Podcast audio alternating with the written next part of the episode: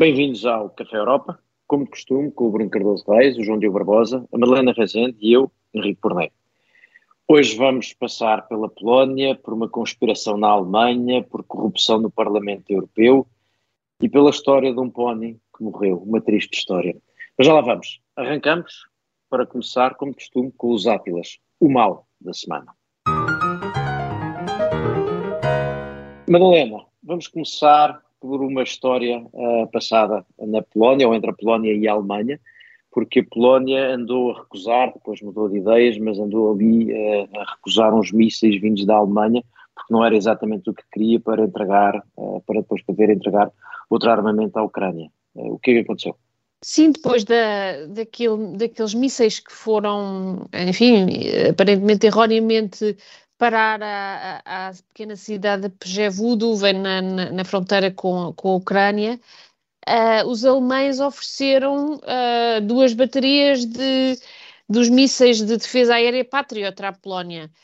Um, e inicialmente a Polónia aceitou a oferta dos Patriot e depois rejeitou-a, depois insistiram que, que, que deviam ser colocados na Ucrânia, uh, o que obviamente uh, era um, era um non-starter para a NATO, um, e agora parecem ter eh, aceito novamente os mísseis. Isto de facto é, é, é um raio-x muito triste da, das relações entre a Polónia e a Alemanha, nomeadamente uh, piorar, enfim, muito pior uh, durante o governo do, do, do, de Kaczynski e do, e do Lei Justiça, um, e isto é bastante preocupante, porque de facto uh, a Polónia foi, obviamente, e é um, um, membro muito importante da União Europeia e da NATO, uh, foi obviamente um grande, uh, enfim, impulso para que o pouco preparado que, que, que a NATO estava para esta invasão deve-se exatamente à pressão polaca. Agora que a Alemanha uh, e os outros países europeus estão, estão no mesma, na mesma página, por, por, assim dizer, em relação à Ucrânia e à Rússia, os polacos uh, estão numa posição uh, muito, diria, pouco, pouco colaborativa, para dizer, para dizer, enfim, de uma maneira eufemística, e, e, estão uh, a fazer-se de caros, uh, nomeadamente em relação a esta questão da defesa aérea uh, oferecida pela, pela, pela Alemanha e que inclui um, um, todo um escudo aéreo que, que, que, que iria uh, abarcar toda, toda a frente leste, mas que a Polónia não, uh, na qual a Polónia não quer participar. Portanto, é, aqui, é aqui um Átila bastante, bastante preocupado, porque Uh, isto não augura nada de bom para, para as relações polaco-alemãs e para, e para a frente leste. Mas eu acho, Madalena, desde o início, que de facto não houve aqui uma, uma, postura correta em relação à Polónia. Houve um bocado esta ideia que agora que a Polónia está na linha da frente, está tudo perdoado, tudo esquecido, o que interessa é a Ucrânia. Quando eu acho que a mensagem que tem sido tra transmitida de forma muito clara é: estão a ver Polónia como vocês precisam de aliados, estão a ver como é importante haver uma frente unida e, portanto, que não haja países que eh, sistematicamente bloqueiam decisões, colocam problemas, não respeitam as regras. Eh, e, portanto, a Polónia devia ser eh, um exemplo desse ponto de vista, porque precisa claramente da solidariedade e do apoio dos outros. Mas, de facto, não foi nunca essa a mensagem que foi transmitida. E, e parece-me a mim, por aquilo que vou acompanhando, mesmo da, enfim, da, da, das dinâmicas da Polónia, que é aquilo, aquilo que passou, a narrativa que passou é a Polónia tinha toda a razão em tudo, eh, uhum. não, todo, todo, o resto estava errado, em particular a Alemanha, em tudo. É? E, portanto, Exato. a lição que nós temos de tirar é temos de ser ainda mais unilateralistas, ainda menos solidários, ainda menos preocupados em criar compromissos ou, ou consensos. E, portanto, eu acho que, de facto, uh, houve aqui uma leitura que eu acho que, no geral, está correta, que é esta invasão brutal da Ucrânia por Putin ajudou a, no fundo, dar mais coesão novamente ao, ao Bloco Ocidental, ao Bloco Euroatlântico. Agora, eh, eu acho que, na verdade, não só à exceção húngara, mas com, com, numa outra perspectiva, e obviamente sem pôr em questão o apoio à Ucrânia, a Polónia não deixa de manter aqui uma postura muitas vezes bastante problemática e, como tu dizes, estou inteiramente de acordo, uh, deixa adivinhar perspectivas complicadas realmente para, para, o futuro. Isto independentemente aqui da questão específica do, dos mísseis e de, imagino que aí o grande problema tenha sido que, uh, enfim, os sistemas Patriot são altamente complexos e, portanto, exigem toda uma formação e, portanto, uhum. a Alemanha podia deslocar estes sistemas, inclusive as tropas que os, que os operam para a Polónia, mas obviamente seria uma coisa completamente distinta deslocar estes sistemas e tropas alemãs com estes sistemas para fazer defesa aérea na, na, na, na, na eh, Ucrânia, na claro. Ucrânia. Obviamente isso alteraria completamente os dados da questão, não é? Claro. Sim. Não, o, que eu queria trazer aqui é que, enfim, por outro lado, eh, eh, partindo aqui dos pontos quer da Madalena, quer do Bruno, a verdade é que depois há um, o, o, encontro entre o presidente Duda e o presidente Steinmeier, em que, enfim, fazem as pazes, agradecem mutuamente a postura uh, dos últimos meses e a questão fica mais ou menos sanada. Mas a verdade é que a guerra na Ucrânia, e aquilo que o Bruno descrevia parece-me é consequência disso, veio de certa forma fazer um reset na, na, política europeia. Era se calhar muito difícil imaginar ter a Alemanha tão maltratada por um, um país do leste até há uns anos e isso ser tão aceito na, na, na política europeia e no consenso europeu. E a verdade é que parte da história do governo de Scholz, e não inteiramente por culpa própria, tem a ver com essa perda de uma certa superioridade alemã e até de um caráter incontestável das opiniões alemãs, que se tem notado, até a par da França, derivado de, das reticências em apoiar a Ucrânia de forma mais direta, que se tem notado co como estes países um, do leste, eh, por vezes até do sul, viu-se como Portugal e Espanha conseguiram grandes uh, concessões da França em só, questões energéticas. É, é, só para sublinhar a importância desse ponto. Eu estou inteiramente de acordo, acho que o, uh, o predomínio, se quisermos, a hegemonia alemã ficou bastante avalada a vários níveis com estas sucessivas crises. Uh, portanto, eu estou inteiramente de acordo, mas apesar de tudo, neste caso, era uma coisa que fazia todo sentido e, portanto, claro. acho que aí, eh, aqui, por isso é que eu direciono sobretudo a crítica à Polónia, mas não, isso não quer dizer mas, que não haja crítica da meu, Alemanha não, mas, mas ou que não concordo com ponto a é que a contestação à Alemanha acontece há vários anos, pelo menos desde a crise, de forma muito audível a verdade é que isso não era aceito como a posição consensual dentro da Europa e é isso que está a mudar. Ou seja, sempre se considerou que a posição alemã era, eh, enfim, servia apenas o interesse próprio da, da, Alemanha em muitos assuntos e vários países, em vários momentos e em assuntos diferentes, uh, vocalizaram as suas críticas, mas agora isto pode-se aceitar como sendo o consenso e é por isso, parece-me, que ninguém uh, se recorda dos problemas do Estado de Direito na Polónia, que se aceita as críticas à Alemanha pela sua, uh, novamente, hesitação em apoiar diretamente a Ucrânia e isso é muito importante, é mesmo uma mudança estrutural, para usar o, o, o termo da moda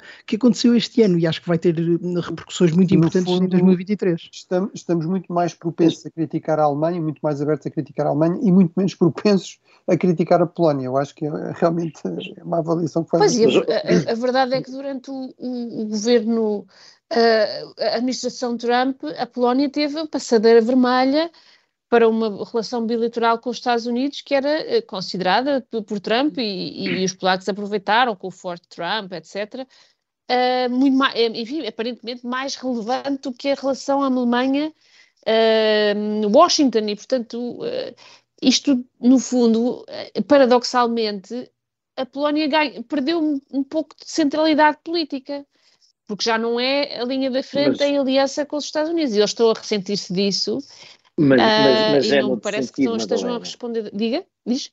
Mas, mas, mas é noutro sentido, é, isso, é, é, aí que eu acho, quer dizer, eu acho que no tema Ucrânia, aquilo que me parece que tem acontecido é que no tema Ucrânia foi reconhecido, foram reconhecidas duas coisas. Uma, que a Polónia tinha razão no que tinha dito no passado, ou seja, quando a Polónia e a Ucrânia se fartaram de dizer uh, que a relação da União Europeia, da Alemanha em particular, em relação ao gás com a Rússia, era perigosa, era aliás uma traição a esses países, como os Bálticos também disseram, provou-se a razão da Polónia, e na, na, na, na, reação, no apoio à Ucrânia, não há dúvida que, eu tenho dificuldade em dizer, ou hesito em dizer que tem sido a Polónia e os Bálticos que têm liderado, mas pelo menos estão na pelotão da frente da posição europeia, e, e a Alemanha não tem estado, nem a França, e nesse, nesses dois temas é verdade que a Polónia tem tido razão. E depois há outra coisa, que é a Polónia também, em muitos temas, tentou reduzir uh, a agressividade, ou enfim, o, o, tom com que se relacionava com a União Europeia eh, em geral e afastou-se de facto, quanto mais não seja em alguns temas, por razões óbvias, da Hungria. Agora, a Polónia não deixou de ser, isso o Bruno tem dito aqui muitas vezes, é verdade, não deixou de ser um país com problemas, e os problemas não desapareceram de um dia para o outro. Uh, e não deixa de ter uh, lá no fundo as suas relações difíceis com a Alemanha. Agora, não, isto tudo dito, apesar de tudo, a Polónia, na questão da Ucrânia, de facto está no sítio certo, em geral. já agora só mais uma nota sobre este Mas, tema. Mas, Henrique, tá, tem, tem, estado, quer dizer, o facto de agora muitas, algumas, das coisas, algumas das posições que a Polónia defendeu serem as mais adequadas não quer dizer que no passado fossem. Depois também é preciso dizer, por exemplo, na questão do gás, realmente a Polónia era muito crítica da postura da Alemanha, sobretudo porque a nova rota já não transitava pela Polónia, não é? Eh, mas a Polónia era também altamente Sim. dependente do gás russo.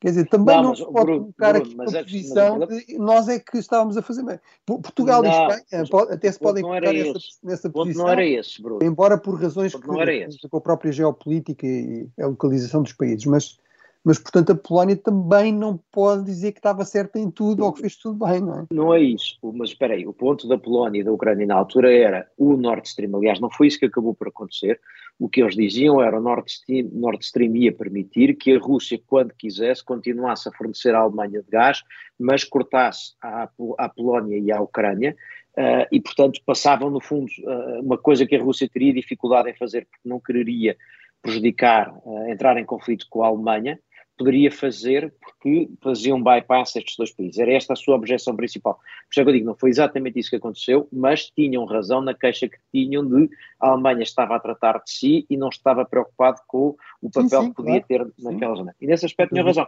Isso não altera as outras coisas todas, como não altera o facto da Polónia não ter sido capaz até agora ou de dobrar os seus amigos húngaros ou de se afastar definitivamente uh, da Hungria. Portanto, isso também, mas, uh, essas duas sim, coisas mas já estão mais perto, mas já estão mais perto. Pois, pelo contrário, até já se... Até já não, não, não, mas já, desculpa, desculpa, uh, como se viu hoje no, na, na, reunião do, do, do Coreper, a Polónia esteve com os outros países em, em condenar a Hungria e, e portanto, Nesta solução nesta solução, não é? E, e é vale, a pena, vale a pena ver que a Polónia não esteve só do lado certo, no sentido em que exige armamento, exige compromissos financeiros da Alemanha. A Polónia é o segundo país que mais refugiados aceitou vindos da, da Ucrânia. O primeiro será a Rússia e nem todos eles terão entrado de forma inteiramente livre. O, o terceiro, creio que é a Alemanha, mas mesmo assim a Polónia eh, terá aceitado mais 50% do, dos refugiados. É uma coisa do, uhum. do tipo de um milhão e meio para um milhão para a Alemanha. E, e isso é muito importante, o facto de não ser apenas o somos a favor de mais armas, por favor paguem-nas, essa disponibilidade para aceitar pessoas numa situação difícil, para lhes dar uh, condições de, de, habitação, para lhes dar dinheiro mensalmente. Há um esforço da Ucrânia que não é apenas retórico, é muito concreto na sociedade e muito concreto no orçamento. Da Polónia, sim, sim, desculpa. Já agora, só uma última nota antes de mudarmos de, de tema. Uh, é que isto vem tudo a propósito daqueles uh, mísseis uh, que, que, caíram na Polónia e sobre os quais se prometeu uma investigação. A Ucrânia queria participar nessa investigação para perceber se eram seus ou não e nunca se chegou a saber exatamente se essa coisa tão difícil de apurar de onde é que vinham aqueles destroços. Essa matéria também é não contribui que, muito. É normal que demore algum tempo, mas enfim, aí a conclusão principal uh, que nós antecipámos logo aqui, embora com informação muito limitada. Não era, intencional. É que não era intencional, exatamente. Exato. Esse era o ponto principal. Esse era o ponto principal. Uh, sobre isso não há dúvida. Agora, se eram de facto os ucranianos ou se eram russos sem querer, não se sabe. Bom, mudamos de assunto. João Diogo, uh, Eva Kaili, deputada grega do Partido Socialista Grego, do PASOK, Uh, detida ex-PASOK, por... ex-PASOK, já a hora que falamos, o PASOK foi muito rápido. Mas era, a data, mas a data era, a data era. Uh, o, o, detida por fortes suspeitas de corrupção, uh, merece-te um Átila, enfim, parece-me provável, mas conta-nos. Sim, é verdade. Acho que foi o grande tema da semana. Toda a gente acompanhou. Houve uma grande operação da polícia belga, eh, que é algo que nós estamos habituados, grandes operações da polícia belga, eh, que no, no âmbito não acho, uma... não acho justo. No caso dos, dos terroristas, uh, do ataque de Paris e no caso dos ataques de, em, em, em Bruxelas, reagiram. Às vezes. Mas quem, lá, mas quem lá foi prender foram os franceses, foi a polícia francesa. Se bem me lembro. Vou, vou recentrar não, a questão não, na senhora Caio. Não me interessa, exatamente. Não tens... Que foi um de quatro detidos inicialmente, depois houve mais uh, dois detidos pelo menos, no, no âmbito dessa grande operação, que teve buscas em dezenas de locais e que conseguiu apreender não só aqueles objetos uh, profissionais habituais, computadores, telemóveis, mas também cerca de 600 mil euros em dinheiro vivo. Um, e aliás foi por isso que a senhora Kylie foi detida. Ela gozaria de imunidade parlamentar, mas porque foi encontrada em casa com sacos de dinheiro vivo, um, foi possível detê-la. E eu acho que este caso é importantíssimo porque envolve um possível esquema de corrupção com uh, um Estado estrangeiro, neste caso o Qatar, ou pelo menos com entidades ligadas ao Qatar, ao governo. Um, o Qatar já, já negou qualquer uh, influência no assunto, a própria senhora Kylie negou um, que tivesse cometido qualquer ato de corrupção. Acho que a certa altura culpou o marido, que é sempre um, um detalhe curioso nestes casos. Um, mas, é, mas eu acho que é mesmo estrutural, porque não foi eh, apenas a senhora Kylie a, a ser detida, não é um caso isolado. Nós vimos que por, por, outro lado, foi detido o antigo eurodeputado Sr. Panzeri, que também era dos eh, socialistas, do grupo dos socialistas no, no, Parlamento Europeu, houve buscas e investigações a outros eurodeputados, por exemplo, o Sr. Tarabella, que é o vice-presidente da delegação do Parlamento Europeu responsável pelas relações com a Arábia, também ele um socialista, ehm, e a verdade é que isso cria naturalmente um problema muito forte ao, ao grupo parlamentar socialista, que já tratou de suspender eh, a Sra. Kylie e que uh, votou fortemente pela sua destituição enquanto vice-presidente do Parlamento Europeu, mas que não teve assim declarações públicas fortes na condenação ou até que pudessem acrescentar alguma coisa ao caso. Isso é importante, porque apesar de tudo os socialistas ainda são o segundo maior grupo parlamentar, uh, mas eu acho que há aqui dois, dois, grandes problemas e já vos passo a palavra. E o, o primeiro, um, ehm, que não será se calhar o mais evidente nestas questões da corrupção, tem a ver uh, com a influência estrangeira uh, nas decisões da União Europeia. Isto é mesmo muito importante, porque é um problema que existe a nível nacional e a nível local. Uh, vários Estados europeus têm publicado sobre isso, como certas potências estrangeiras, pensemos na Rússia, pensemos na China e agora, uh, aparentemente, no Catar, que conseguem, muitas vezes nem por atos que são uh, criminais por si só, cultivar boas relações com políticos ao nível local, até a nível nacional, ehm, e que criam uma suspeição sobre o, debate e sobre as suas opiniões políticas, por vezes muito simpáticas. Foi o caso da senhora Kylie, que era uma grande defensora dos progressos do Qatar ehm, nos direitos humanos e nos direitos laborais em concreto, e essa, essa questão da influência externa em Bruxelas parece-me que é uh, mil vezes multiplicada uh, pelo facto de o Parlamento Europeu ter muito poder e decidir sobre coisas muito importantes, ao mesmo tempo que tem muito, muito pouca atenção e muito pouco escrutínio, eh, quer dos jornalistas, quer dos cidadãos, e isso cria um ambiente espetacular para este tipo de casos, em que é muito fácil ter opiniões, se calhar que nos soam bizarras, como são as opiniões agora da senhora Kylie, ao mesmo tempo que não se tem uh, um escrutínio muito grande sobre elas, e essas opiniões acabam por darem votos. Mas em segundo lugar, eu acho que isto também tem a ver com uma certa cultura permissiva ou relaxada dentro do Parlamento Europeu. Nós já falamos várias vezes de escândalos de nomeação de familiares e amigos para empregos nos gabinetes e depois parte da remuneração era devolvida aos eurodeputados. Isto aconteceu com Marine Le Pen, por exemplo. Um, neste caso também havia uh, o facto de não haver uma, uma obrigação de registar encontros com lobistas de países terceiros da União Europeia, que era uma falha da lei que não se percebe e que era bom corrigir rapidamente. E finalmente, ainda dentro deste ponto, facto de se ter instalado dentro do Parlamento Europeu, como acontece nos Parlamentos Nacionais, a cultura de as coisas resolvem-se aqui dentro, seja dentro do, do, Parlamento como instituição, seja dentro dos grupos parlamentares ou até das delegações nacionais, tudo isto cria um ambiente de muita opacidade que dificulta o escrutínio. Aqui é certo, estamos perante um caso criminal e tinha de ser a polícia a atuar, não a polícia do Parlamento, mas a verdade é que há demasiado poder e muito pouco escrutínio, e esse, esse contexto uh, acaba por potenciar casos destes que, se calhar, enfim, nós descobrimos este agora, mas pode não ser o único, isso é uma grande mancha na, na legitimidade e na idoneidade do Parlamento. Uh, Bruno, eu sei que tu querias Sim. entrar aqui. Sim, quer dizer, eu por um lado acho que temos de ter aqui algum cuidado, quer dizer, não, acho, que não, acho que não se pode aqui concluir que há um problema generalizado de, vamos ser claros, isto não, isto não é um caso de lobby, é um caso de corrupção e de tráfico de influências, portanto, uma coisa completamente ilegal e à margem de, do, do, exercício legal e, e registado e escrutinável uh, do lobby, que é, que é algo que é natural, uh, portanto, as diferentes, uh, os sindicatos, as empresas, enfim, podem e devem provavelmente ter formas de chegar de facto aos deputados e procurar transmitir-lhe quais são os seus pontos de vista sobre a legislação que os afeta, não é? As associações empresariais, etc. Há esta questão que o João Diogo muito bem identificou, que é em relação a países estrangeiros, ou exteriores, se quisermos, à União Europeia, de facto, não é, é, há uma zona cinzenta, e, portanto, as zonas cinzentas são sempre propícias, de facto, a problemas, e, e, portanto, acho que isso devia ser rapidamente resolvido. Acho que, por exemplo, a legislação americana, que é muito avançada nesta área, do lobby realmente, provavelmente é um, é, é, um bom modelo.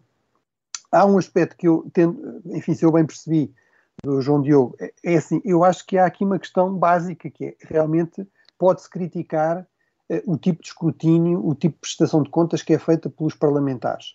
Agora, não se pode culpar os parlamentares europeus pelo facto de não haver mais escrutínio ou mais atenção da imprensa uh, dos cidadãos, isso, enfim, é algo que cabe a essas pessoas, e eu acho que até para sermos justos, o Parlamento Europeu até faz algum esforço, enfim, tem representações nos diferentes países que promovem iniciativas, promovem idas ao Parlamento, etc. Portanto, acho que aí até não se pode dizer que não haja falta de algum esforço por parte do Parlamento para interessar as pessoas. Agora, isso cabe de facto à cidadania perceber quão importante realmente, e eu acho que esse é um déficit, por exemplo, muito grande em países como Portugal, perceber quão, quão importantes são as instituições europeias na sua vida como muita da legislação é de facto legislação europeia, aquela que nos afeta em todas as áreas da, da vida económica, etc.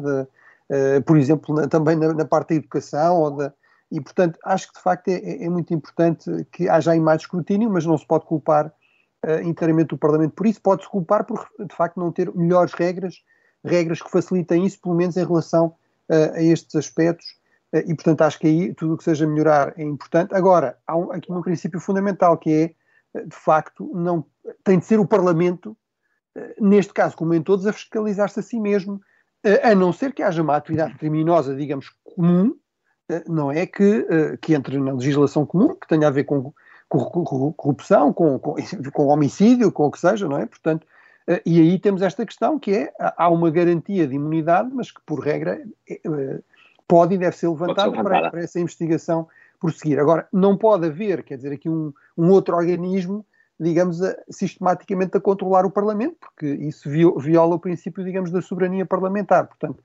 é, é realmente uma situação que pode gerar abusos, mas a forma de os resolver tem de ser através do Parlamento se regular melhor a si mesmo e de haver sempre esta garantia que é, quando há crimes comuns, realmente os parlamentares não podem usar a sua imunidade para, para serem imunes a, eh, para poderem cometer livremente crimes que as pessoas comuns não podem cometer, não é? Mas, portanto, há aqui um equilíbrio que eu acho que, apesar de tudo, se tem de manter e também que tem a ver com esta ideia, que é, não se pode, eu acho que não, não podemos generalizar, a não ser que haja provas disso, que, de facto, isto é uma questão uh, que está generalizada ao conjunto dos parlamentares europeus. Acho que, apesar de tudo, há um direito de presunção de inocência que também se aplica aqui. Eu não sei, Madalena, antes, eu queria aqui entrar, mas antes, suponho que tu também queres entrar. Sim, eu, eu, quer dizer, acho que realmente esta questão do, do controle do Parlamento, que é inexistente, nomeadamente em relação às, a este sistema de, de, de grupos de, de, amizade com, com, com, países terceiros, não é? É um escândalo e, obviamente, que uh, estávamos a pedi-las, não é? Se de facto uh, o Parlamento não tem forma de controlar este, este tipo de, relações Uh, e, e, e, o resultado está à vista, portanto, isto é muito grave para, para a reputação do Parlamento e das outras instituições, mas, mas eu penso que é particular do Parlamento, obviamente. Mas, mas Madalena, eh, há, há aqui uma coisa interessante que é, uh, apesar de tudo, isto mostra que se calhar os cidadãos europeus ainda não, uh, pelo menos em países como Portugal, se calhar ainda não dão a devida importância ao Parlamento Europeu e à legislação que de lá sai, mas há, há muitos países, aparentemente com bastantes recursos, que esses já perceberam qual é a importância do Exato. Parlamento Europeu e da legislação Exato. europeia e, portanto, estão muito interessados em ganhar acesso e influenciar essas decisões. esse parece-me ser um, um, ângulo aqui importante, mas deixem eu queria aqui comentar isto, fazendo, para começar, um disclaimer que me parece importante aqui, que é parte da minha vida profissional passa precisamente por reunir com alguns destes decisores e uh, no Parlamento, ou na Comissão, ou no Conselho, e falar-lhes de uh, entidades que têm posições sobre temas que eles discutem. Portanto, sim, por um lado, uh, próximo do tema, como é evidente, por outro lado, acho que isso também deve ser dito aqui antes de começar o comentário. E agora, em relação a esta história, eu acho que há aqui várias coisas, algumas em concordo muito convosco, outras não completamente. Porque parece-me que isto é obviamente grave, mas não acho que fosse obviamente evitável. E porquê? Porque nós não estamos perante um caso de lobby a favor do Qatar, estamos perante um caso de crime. E, na verdade, iremos descobrir, ainda falta perceber se foi mesmo, se aquele um milhão e meio, que são esses valores que, que se anda a falar agora, foram usados uh, apenas para as coisas que a senhora fez em público ou se há outros sinais. Mas se foram para as coisas que foram feitas em público, nem sequer podemos dizer que isto foi feito às escondidas, ou seja, precisávamos de um registro de transparência, porque uh, a senhora deputada Kaini uh, defendeu a bondade do regime do Qatar em público. E, portanto, a única maneira de saber que ela o fazia por razões não aceitáveis era sabendo que ela estava a receber dinheiro. E isso, como é evidente, nenhum registro de transparência, nem nenhum comitê de ética do Parlamento, nem nenhum comitê externo do Parlamento consegue verificar, porque a única maneira de verificar é indo atrás do dinheiro que a senhora tenha ou não tenha. E, portanto, por muito que custe, eu acho que vão distinguir isto de outros casos que também são graves, mas que não são parecidos com isto, que é, neste caso estamos perante uma provável situação de corrupção de alguém que, de alguma forma, foi abordado para defender um, um determinado país e fê-lo publicamente. E, portanto, a questão do registro de transparência, etc., não funciona. Depois, é evidente que há pontos que se colocam com o registro de transparência. Por exemplo, a, a ONG a que pertencia o, o, namorado e assistente de outro, de outro deputado, não desta mesma deputada, que está metido neste, nesta história, não estava no registro de transparência da União Europeia, que é onde se usa, se usa para, uh, enfim, poder, pelo menos, podermos pelo menos acompanhar as interações entre decisores políticos e uh, quem representa interesses. E, portanto, mas muitas vezes, como era uma ONG, ainda por cima tinha o simpático nome de combater a impunidade, bastante adequado, uh, havia uma quantidade de gente que pertencia por razões certamente de generosidade, havia uma quantidade de gente que se reunia com esta ONG e que nunca se lhes ocorreu que pelo menos aquilo devia estar no registro de transparência. Agora, insisto, isso não iria certamente alterar, porque ninguém iria escrever numa reunião, eu guardei, eu recebi, reuni com uma pessoa para me dar 600 mil euros para eu defender uma determinada posição. Um, depois, de, deixem-me só uh, aqui acabar esta, esta, esta questão. E, portanto, eu acho que isto não se confunde com uma situação generalizada. Acho que o problema maior aqui é instrumentos para identificar situações dessas. E a maior dificuldade de todas é que aquilo que a deputada europeia faz, falo no Parlamento Europeu normalmente, em Bruxelas, em Estrasburgo, mas maior parte das vezes o uso do dinheiro provavelmente fará no seu país. E a maneira, eu suspeito que é aí que chegaremos ter-se-á percebido isto pelo uso de dinheiro. Aliás, por isso é que vamos aqui falar, ouvimos aqui falar de tanto dinheiro em notas, etc. E, portanto, muito provavelmente é, como de costume, através de legislação sobre lavagem de dinheiro uh, e a possibilidade de fazer escutas, etc., que se consegue apanhar estes casos não é o registro de transparência, todas essas regras servem para outras situações, algumas que o João Diogo falava há bocado e que são importantes proteger.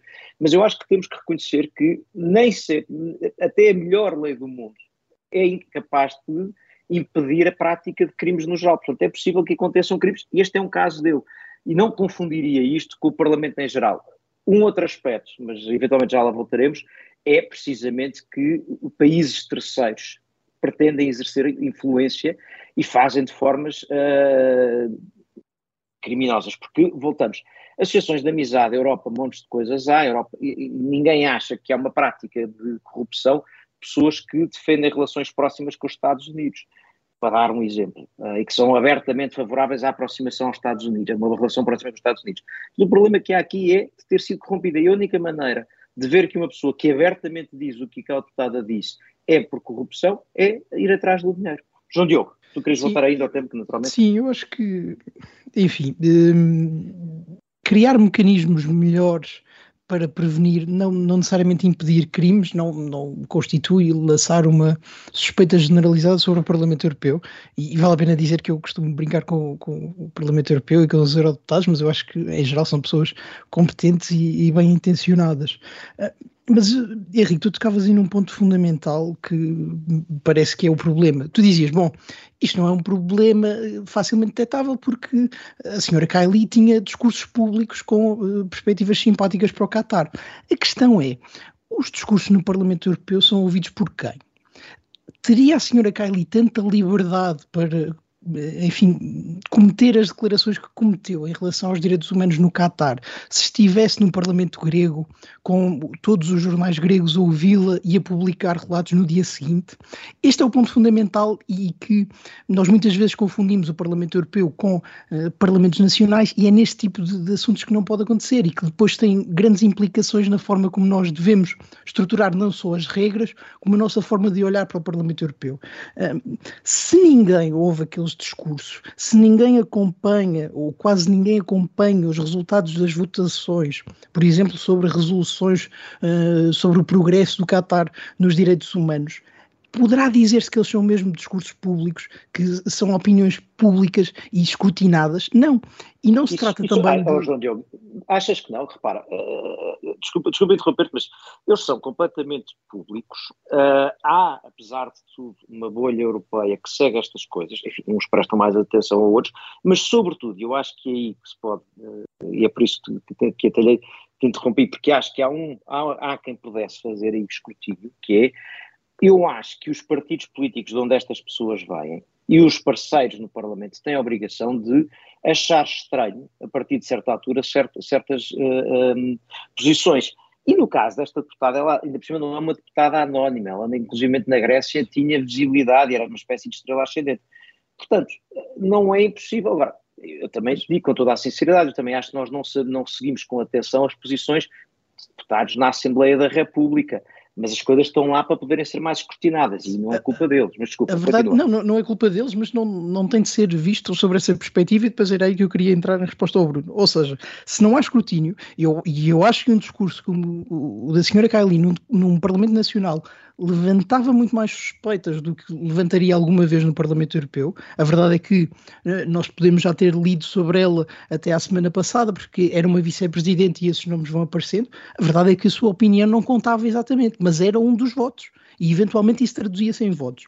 E depois nós não podemos dizer, bom, os eurodeputados não têm culpa de não serem escrutinados. E isso é verdade, mas por não serem tão escrutinados, por não serem tão diretamente escrutinados, o conjunto de procedimentos de fiscalização também tem de ser adaptados.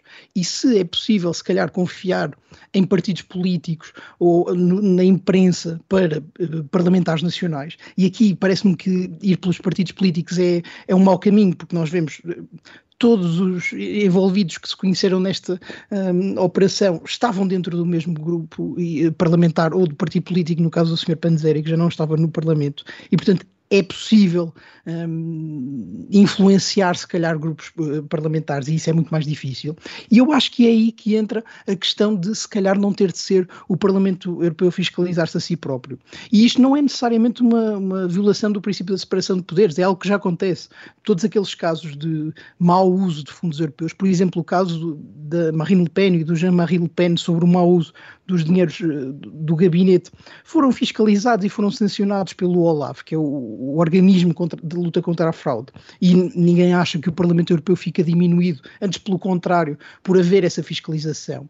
E eu acho que porque não há tanta atenção ao que se diz e ao que se vota no Parlamento Europeu, tanto em assuntos grandes como em assuntos pequenos, como a tal resolução do mês passado sobre o progresso do Qatar.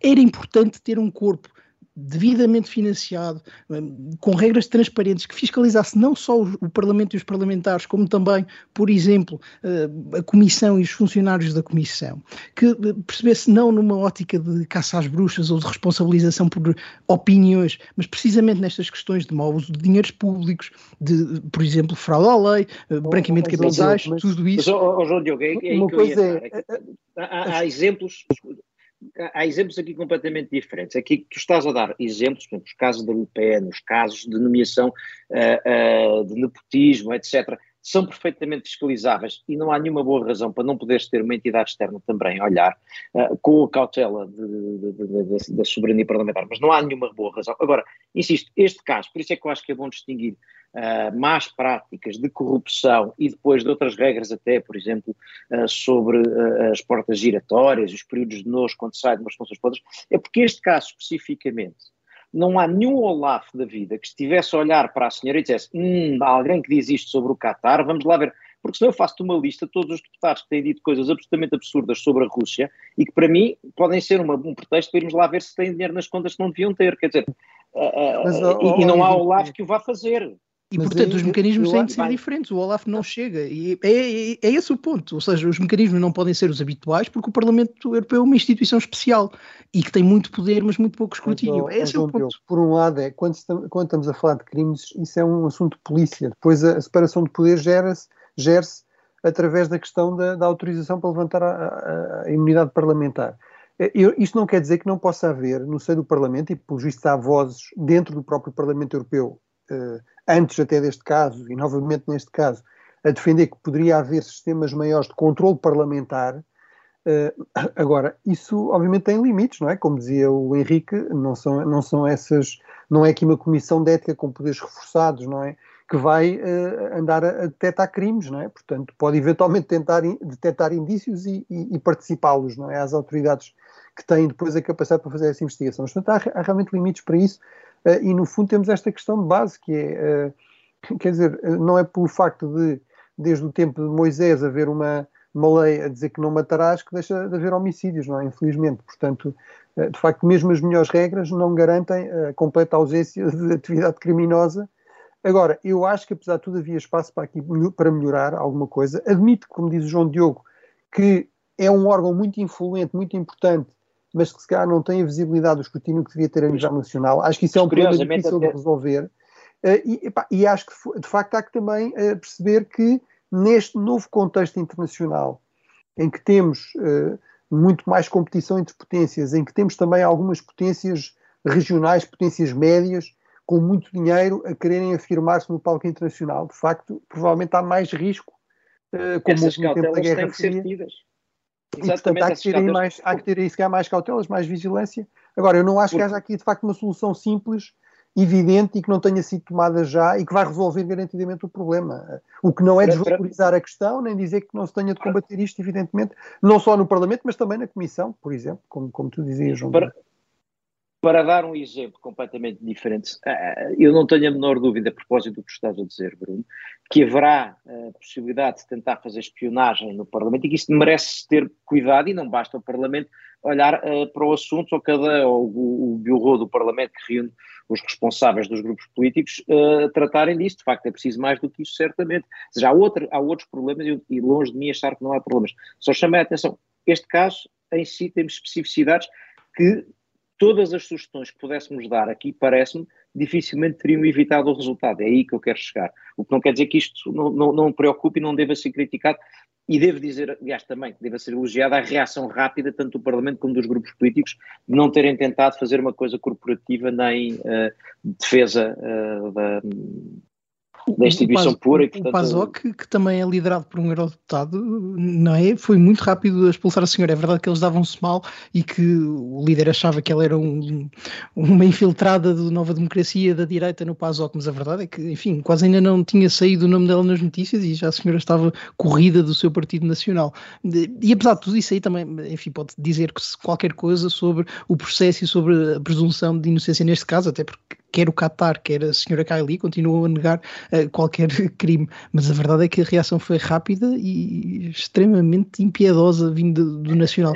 Não tanto ao nível dos socialistas, que enfim suspenderam do, do, grupo e depois não, da presidência, discurso, mas não foram tão rápidos. Socialista, e o discurso da Presidente Socialista também foi, foi, foi duro, é reconhecer. Uh, mas, mas enfim, acho que o Parlamento reagiu em geral crítico. Agora, há ali muita coisa a fazer, e há ali assistentes, e é preciso descobrir, por exemplo, assistentes que têm second jobs com ONGs que depois usam para influenciar. Entretanto, vocês desculpem, e os ouvintes também, mas uh, nós também corrompemos aqui alguma coisa, no caso, as regras do nosso jogo, e uh, ocupámos o tempo inteiro da segunda parte com este tema. Não nos sobra tempo para croissants nem para Dijsselbloems. vamos falar sobre o, o um, Pony Dolly na próxima semana. Até lá, o Café Europa desta semana fica por aqui, mas fica com esta promessa. O Pony Dolly vem para a semana. E talvez as conspirações na Alemanha. Eh, e as conspirações na Alemanha também. Nessa altura.